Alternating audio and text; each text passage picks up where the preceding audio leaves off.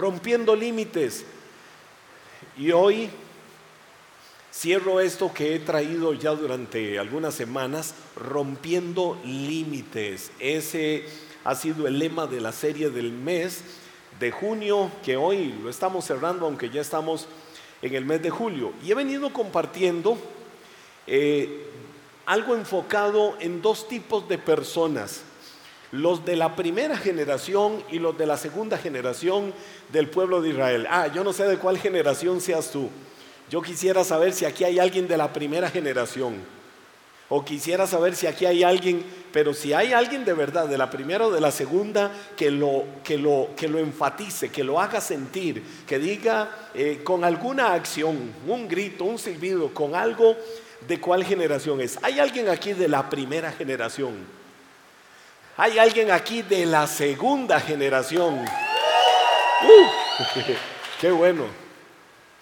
La primera generación del pueblo de Israel fue la que salió de la tierra de Egipto.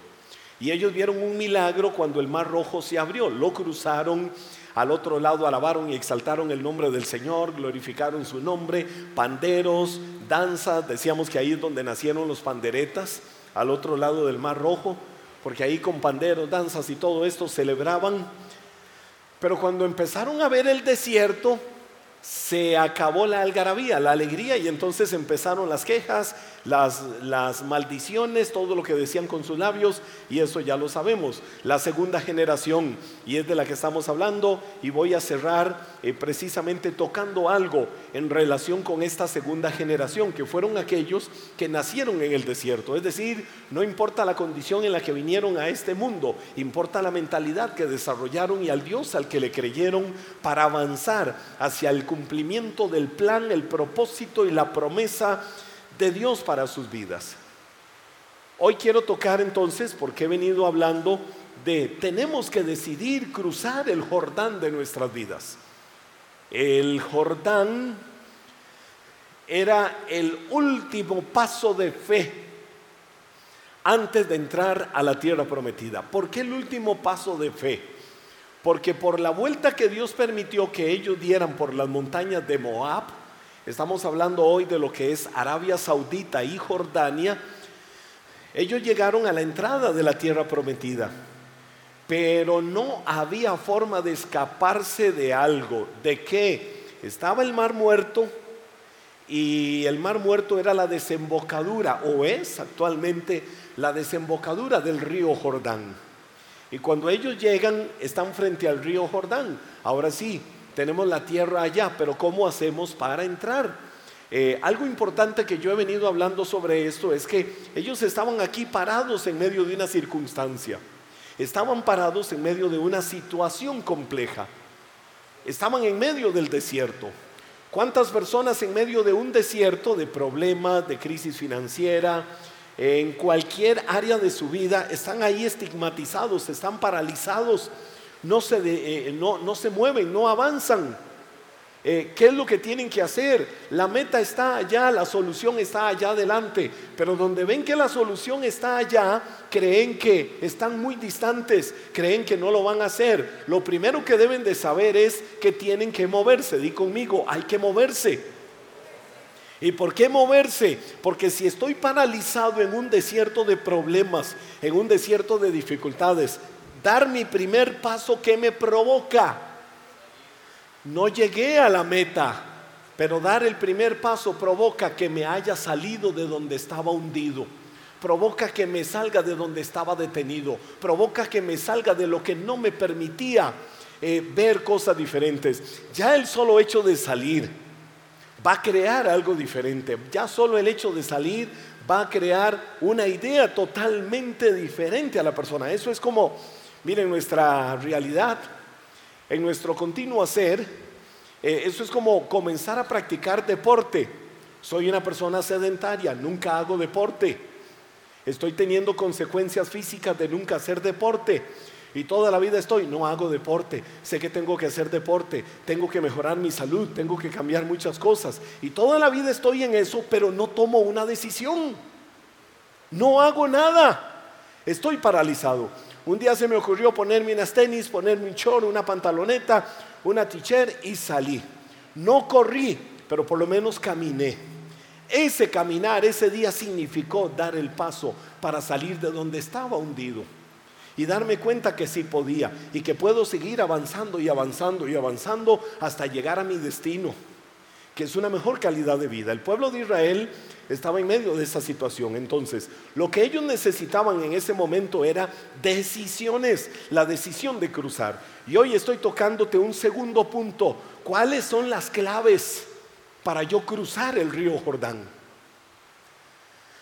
¿Qué tengo que hacer para cruzar el Jordán de mi vida? Y que la historia pueda empezar a cambiar. Te voy a hablar eh, de algunos tips, algunas verdades prácticas, dinámicas de la palabra que te puedan ayudar a tomar hoy una decisión. Quiero que lo digas conmigo, hoy decido cruzar el Jordán. Y voy a tomar las claves para tomar la decisión también de cruzar el Jordán de mi vida. ¿Cuál es la primera de ellas? Pon tu confianza en la fuerza de Dios y no en la tuya. Cuando tienes que tomar una decisión en la vida, que es el primer aspecto, la primera clave que debo de saber es que debo de aprender a confiar, debo de descargar, debo de depositar mi confianza en Dios y no en la fuerza mía. Wow, con razón la Biblia habla tanto de esto. Fíate del Señor de todo tu corazón, no te apoyes en tu propia prudencia, reconócelo en todos tus caminos. ¿Cuántas veces digo, no, yo hago esto porque yo sé que tengo fuerza y yo sé que esto no me doblega y al final terminé doblegado porque tu fuerza y mi fuerza es limitada y en algún momento nos vamos a cansar. La palabra dice, nos cansamos, sí. ¿Dónde dice? Los que esperan en el Señor Esperar en el Señor es confiar en Dios, rendirme a Dios. Los que esperan en el Señor, que van a tener nuevas fuerzas. Y si la Biblia dice que yo necesito nuevas fuerzas, es porque me canso, ¿verdad? Y entonces cuando viene la fuerza de Dios sobre la fuerza mía, cuando opera el poder de Dios sobre mi debilidad, entonces dice la Biblia, voy a correr y no me voy a cansar, voy a caminar y no me voy a fatigar y voy a levantar alas como las águilas, porque es el poder, la fuerza de Dios la que está actuando en mi vida. Y aunque en mi humana debilidad me canso, la mano del Señor está sobre mi vida. Te voy a poner un ejemplo bíblico en el segundo libro de Samuel capítulo 21, los versículos del 15 al 17. ¿Recuerdan ustedes? Aquel hombre que derrotó a un gigante fue el primero, fue el pionero. Estamos hablando del rey David. David derrotó a un gigante llamado Goliat, ¿verdad que sí? Eh, conocemos la historia, David con la piedra y con la onda, hoy diríamos con la flecha. Eh, David eh, se le incrustó y derrotó al gigante Goliat. Conocemos esa maravillosa historia, toda la gracia de Dios que vino sobre David el rey Saúl cómo lo honró, le dio a su hija Mical para que fuera su esposa, le abrió las puertas a muchas cosas, su familia nunca más en la vida volvió a pagar impuestos, eh, ya Dios había dado la promesa de que David sería el futuro rey de Israel, en fin, toda esa historia la conocemos. ¿Quién derrotó al gigante Goliat? ¿Quién lo derrotó? David derrotó al gigante Goliat. Pero dice segundo de Samuel capítulo 21, verso 15 en adelante. Una vez más, esto fue mucho después de lo de Goliat, muchos años después. Una vez más los filisteos estaban en guerra con Israel. Y cuando David y sus hombres estaban en lo más reñido de la pelea, a David se le acabaron las fuerzas que se le acabó a David? Las fuerzas. Y quedó exhausto. Isbi Benob era un descendiente de los gigantes. La punta de bronce de su lanza pesaba más de tres kilos y estaba armado con una espada nueva. Había acorralado a David y estaba a punto de matarlo. Pero Abisai, hijo de Sarbia, llegó al rescate de David y mató al filisteo. Entonces los hombres de David declararon, no volverás a salir con nosotros a la batalla, ¿por qué arriesgarnos a que se apague la luz de Israel? Ahora mire, mire este ejemplo. Estoy hablándole de que una de las claves para cruzar es poner mi confianza en Dios y no en mi fuerza. Porque cuando yo pongo la confianza en mis fuerzas me voy a cansar. David, que era el ungido de Dios, que la mano del Señor estaba sobre su vida, que había derrotado al gigante Goliat, David se fue a la guerra con ellos. Ya David no tenía la misma energía, no tenía el mismo vigor de los años de su juventud. Usted sabe eh, que hay gente que no tiene el vigor que tenemos nosotros los jóvenes. ¿Verdad que sí? Bueno, yo pensé que aquí alguien con fe iba a decir, sí, pasa, amén, yo lo creo, yo lo tomo, yo lo recibo, yo lo creo, eso es para mí. Hay gente que no tiene el vigor que tenemos los jóvenes. Ay, perdón, pero yo no sé, yo soy uno, yo no sé si acá habrá algún otro Caleb. Caleb es uno de mis héroes de la fe.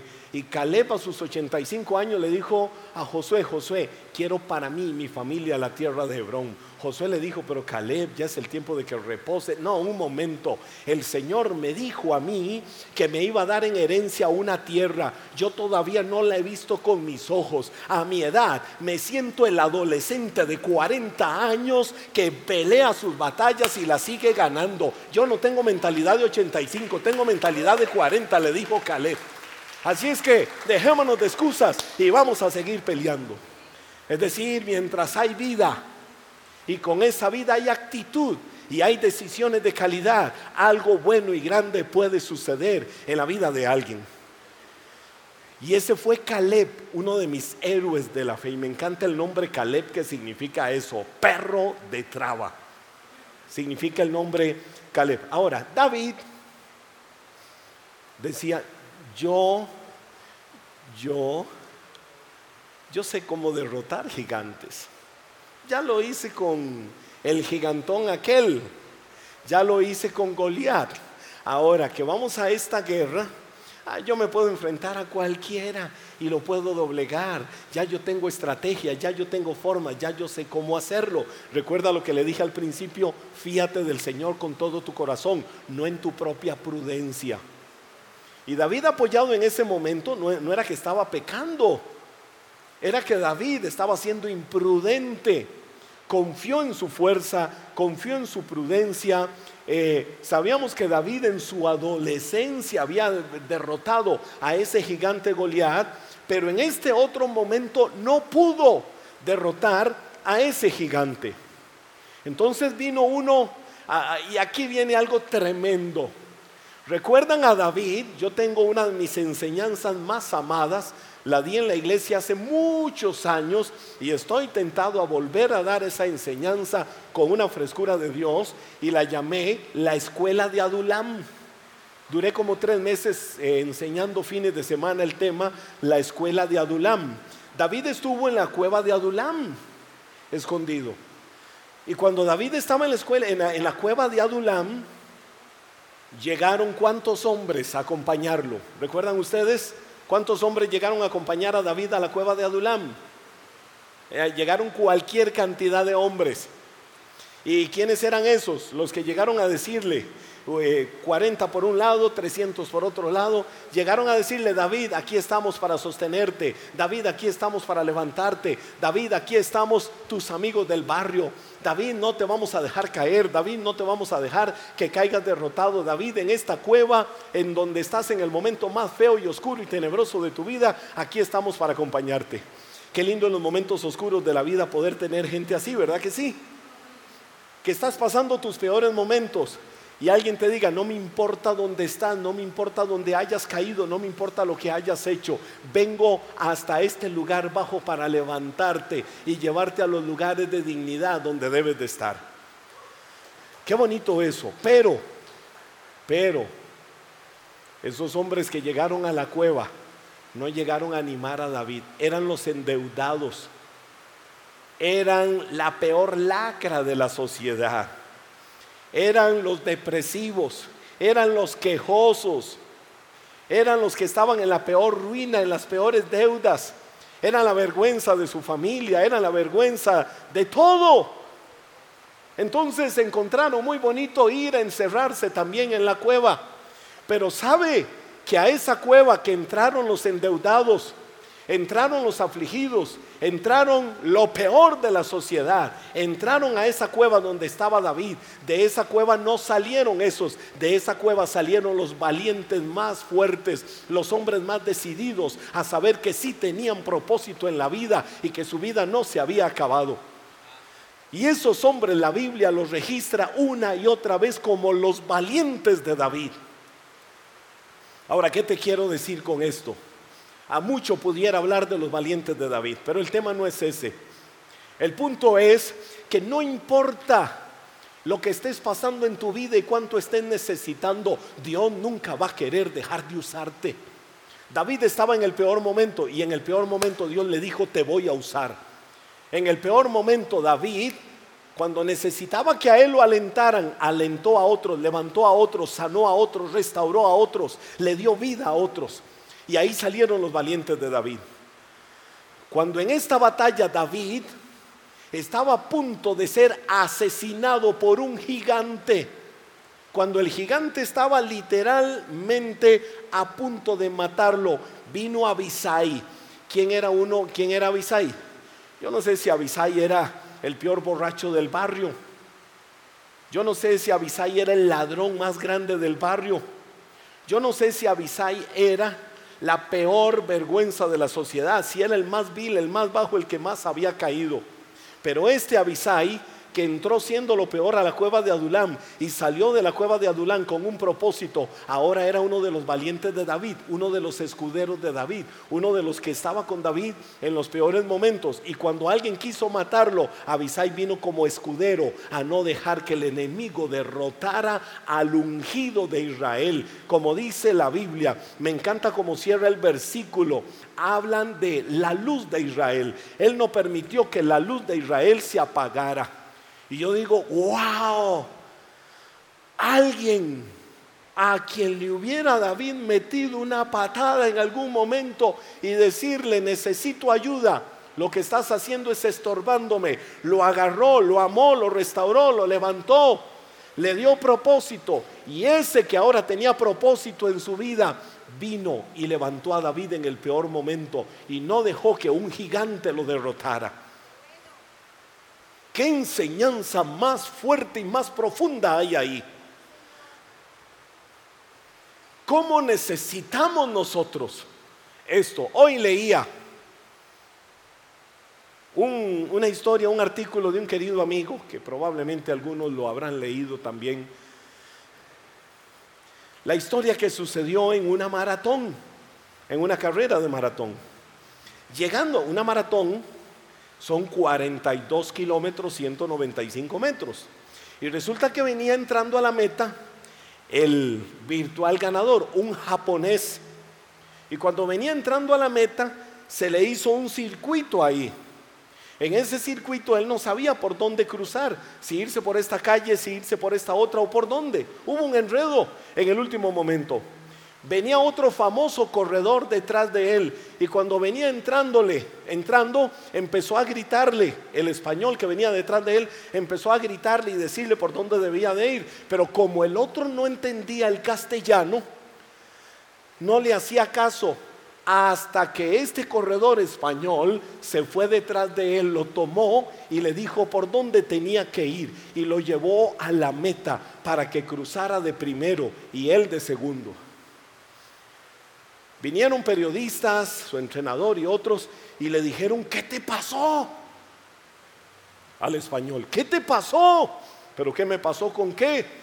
Tuviste la oportunidad de ganar la carrera Hiciste que él ganara, como que tenía la oportunidad de ganar la carrera. Él se confundió. Era tu oportunidad para que le pasaras. Era tu oportunidad para que llegaras de primero a la meta y fueras la gran noticia y fueras el gran ganador. Y él dijo, no, ustedes están equivocados. Él iba a ser el ganador de la carrera. Yo no tenía el mérito para llegar de primero. Era él. Él se confundió. Lo mínimo que yo podía hacer era llegar ayudar a llevarlo a su propósito para que él llegara de primero. Si yo hubiera llegado de primero, hubiera cargado con una vergüenza toda mi vida, porque el del mérito era él. Detrás de esto se encierra una gran enseñanza.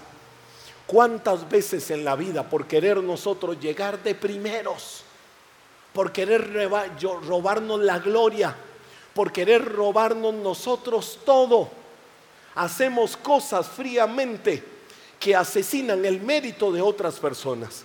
Si hay algo que nuestra sociedad necesita hoy es que despertemos a amarnos, a perdonarnos, a tolerarnos, a ayudarnos, a sostenernos, a fortalecernos, a impulsarnos los unos a los otros, como dice la Biblia. Nuestra sociedad necesita eso y los primeros que necesitan cambiar eso somos los hijos de Dios, los creyentes. Deja de andar buscando qué te va a dar la demás gente. Deja de andar buscando qué van a hacer los demás por ti. Deja de andar detrás de todo el mundo a ver qué te van a dar. Empieza a dar. Empieza a abrir tu corazón y a dar de tu corazón lo mejor por las otras personas. Hechos 20:35, recordando las palabras del Señor Jesús que dijo, es más bienaventurado dar que recibir. No es más fácil dar que recibir porque nos gusta más recibir que dar, ¿verdad? Pero hay más bienaventuranza, hay, más dicha, hay más privilegio, hay más honra cuando damos.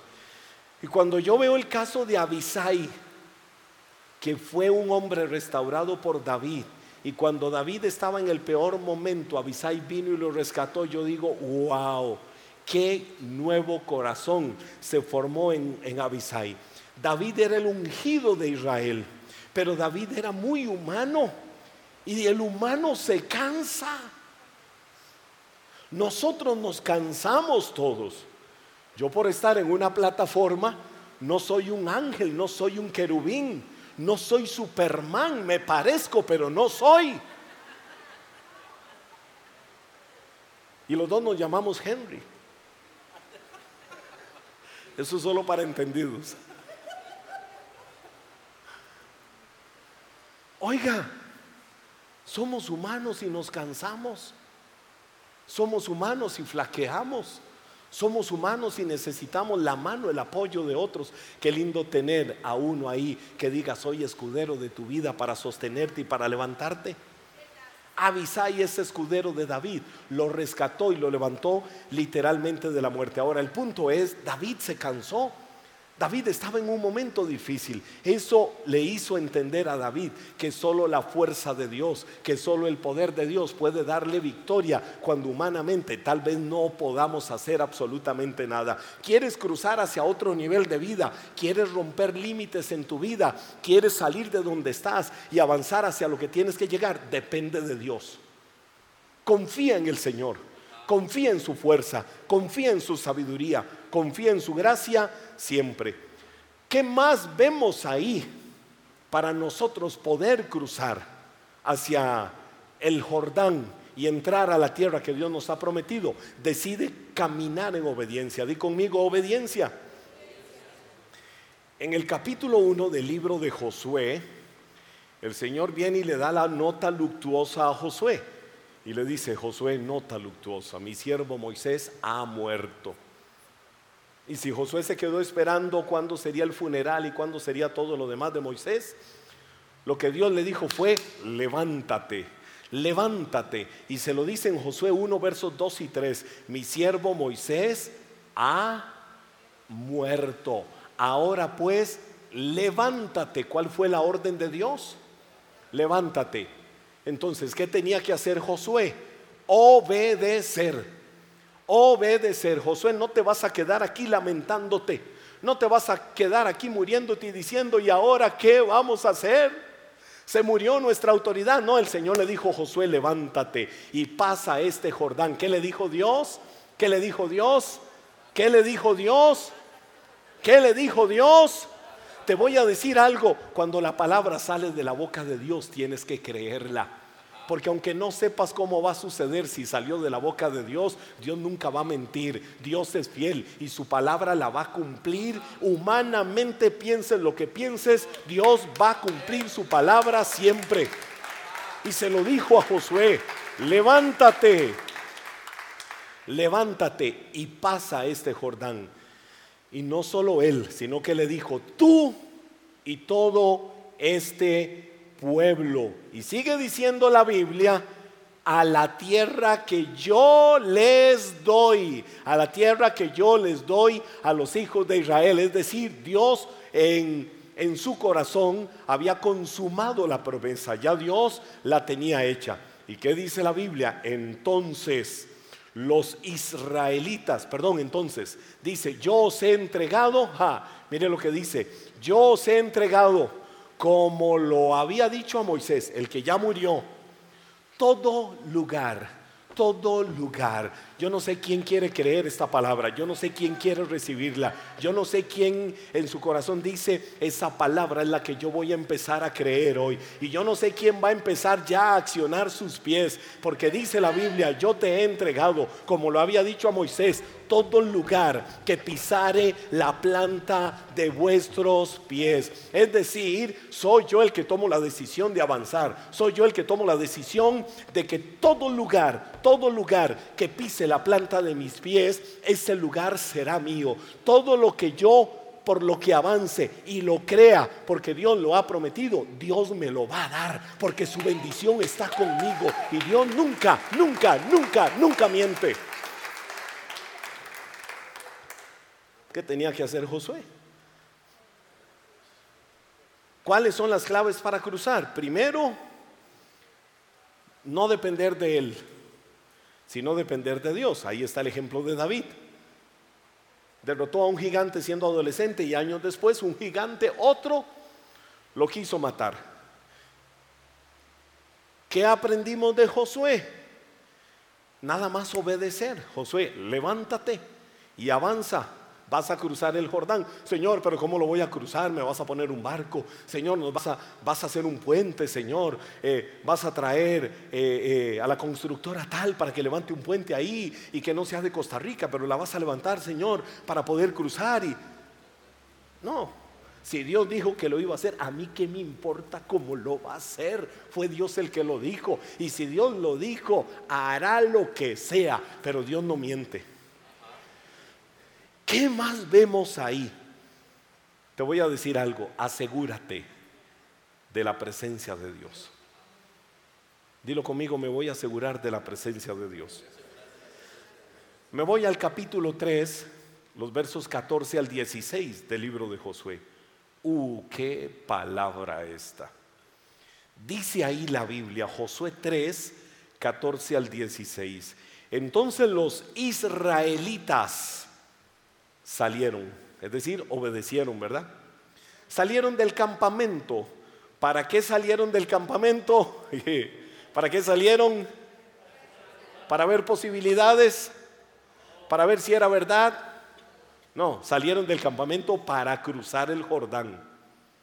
Y los sacerdotes que llevaban el arca del pacto iban delante de ellos. Ah, y aquí este es el punto al que quiero llegar. Ya voy a seguir leyendo. Quédenseme ahí, por favor, y en pantalla esta parte de la Biblia, el anterior. Lo voy a poner como un ejemplo. Yo no sé cuántos, eh, cuántos cabezas de redes tengo en esta celebración hoy. Que se me pongan de pie los cabezas de redes que tengo acá en esta celebración. Lo voy a poner como ejemplo. Eh, bueno, en esta tengo eh, a Jeffrey de Hombres Plus y tengo a Jenny de Mujeres Plus. Es decir, todos los demás mañana tienen que estar aquí congregándose. Dice la Biblia, y los sacerdotes, Josué era el líder que iba avanzando, y los sacerdotes llevaban qué cosa? El arca. ¿Qué tipificaba o qué representaba el arca? Vengan, vengan, párenseme acá un momento ustedes dos, Jeffrey y Jenny. ¿Qué representaba el arca? La presencia de Dios. ¿Quiénes llevaban el arca?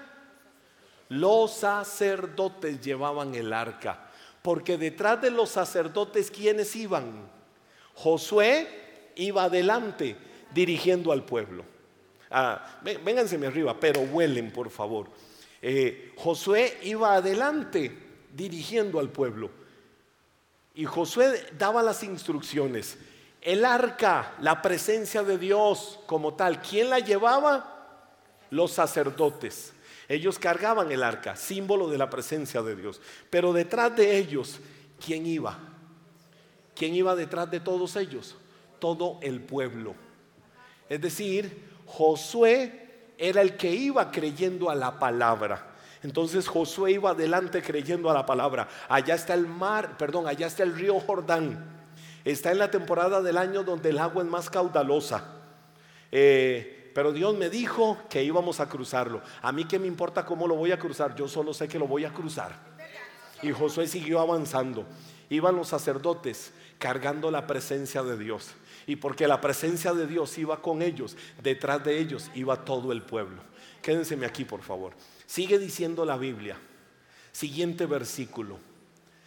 Era la temporada de la cosecha y el Jordán desbordaba su cauce. Wow, el río estaba crecido literalmente. Pero en cuanto los pies, oiga, los sacerdotes caminaron y están cruzando el Jordán, cuando entraron a las aguas del Jordán, ¿qué dice la Biblia que pasó? En cuanto los pies de los sacerdotes que llevaban el arca tocaron el agua a la orilla del río, el agua que venía de río arriba salió de fluir y comenzó a amontonarse a una gran distancia de allí, dice la Biblia, a la altura de la ciudad llamada Adán, que está cerca de Zaretán. Y todo el pueblo, todos los que venían atrás, que dice la Biblia que sucedió, cruzó cerca de la ciudad de Jericó. Eso fue lo que sucedió. Y el agua que estaba río abajo, es decir, el agua que estaba allá, al otro lado de ellos, dice la Biblia, desembocó en el mar muerto hasta que el lecho del río quedó seco. Después, y ahí usted puede seguir leyendo usted puede seguir creyendo a lo que Dios dice en su palabra. ¿Qué te quiero decir con esto? Muchas gracias. Cuando los sacerdotes que cargaban la presencia de Dios avanzaron y pusieron el primer pie en el agua, ¿Qué hizo Dios? Que el agua se detuviera arriba en la ciudad de Adán y todo lo que quedaba de este lado fuera a desembocar al mar muerto donde desemboca el río Jordán y esa parte quedara totalmente seca. ¿Cómo lo hizo Dios? De la forma en que lo haya hecho, solo sabemos que lo hizo y el pueblo cruzó. ¿Qué fue lo que necesitó el pueblo?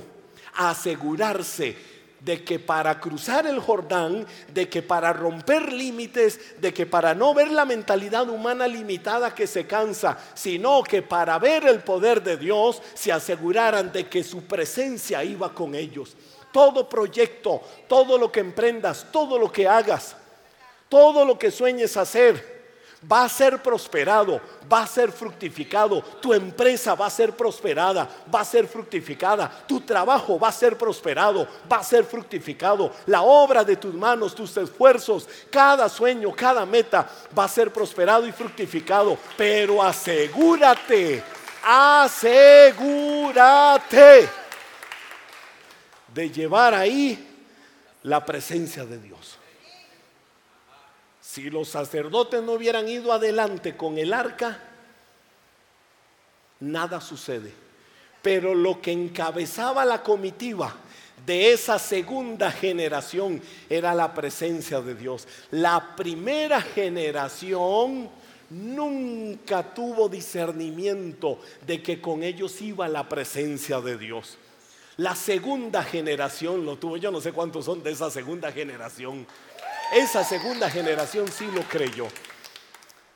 Los sacerdotes descendieron y el pueblo lo siguió, como dice la Biblia, a pesar de que era la época circunstancialmente más difícil para cruzar el río Jordán.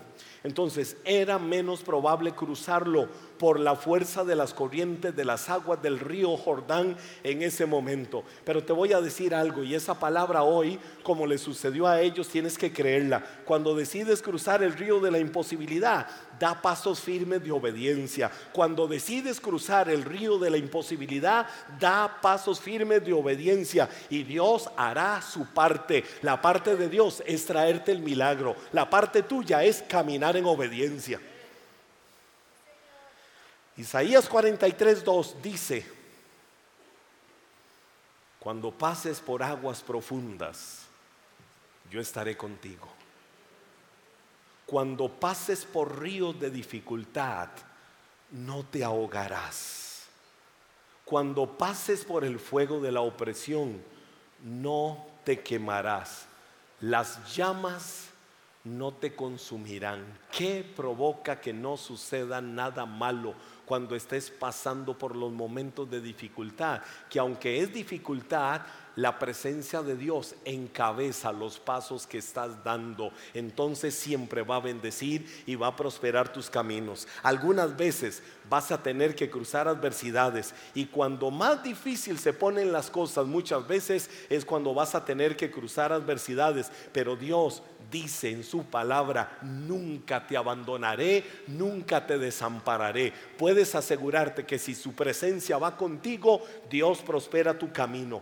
Ellos depositaron toda su confianza en Dios, caminaron hacia el río en fe creyéndole a Dios a pesar de que todo era contrario, pero no tenían la mentalidad de esclavos de la primera generación, tenían la mentalidad de conquista de la segunda generación. Esa fue la recompensa de Dios, abrir las aguas y que éstas se detuvieron mientras ellos cruzaban. Termino mencionándote esto. El mismo Dios que abrió el mar rojo a una primera generación. Esa historia nosotros la conocemos. Fue el mismo Dios que abrió el río Jordán a una segunda generación. Ese mismo Dios que abrió el Mar Rojo a la primera generación y ese mismo Dios que abrió el río Jordán a la segunda generación es el Dios que hoy abre caminos de imposibilidad para tu vida. Porque Dios no cambia. Cuando los sacerdotes entraron al agua, dando su primer paso, y las aguas se detuvieron, y el Señor se encargó de hacer el milagro, y ellos vieron que el Dios de ellos era un Dios poderoso, ese mismo Dios es el que está en esta noche en este lugar.